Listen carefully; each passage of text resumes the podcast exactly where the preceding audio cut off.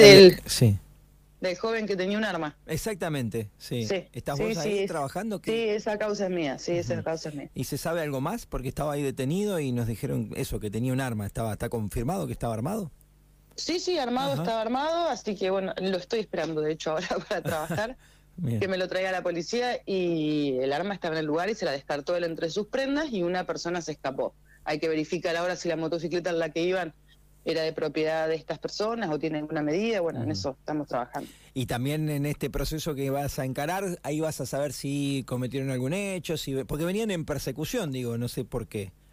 En realidad no es, eh, la policía los ve en actitud sospechosa Ah, porque venían a alta velocidad, sin casco y demás, y le- les llama, los llama para que se detengan y poder hacer el control de rutina y es donde se dan la fuga. Y ahí se da la persecución. Bueno, mira vos, un trabajo preventivo entonces, porque finalmente estaba armado el muchacho. ¿Son jovencitos?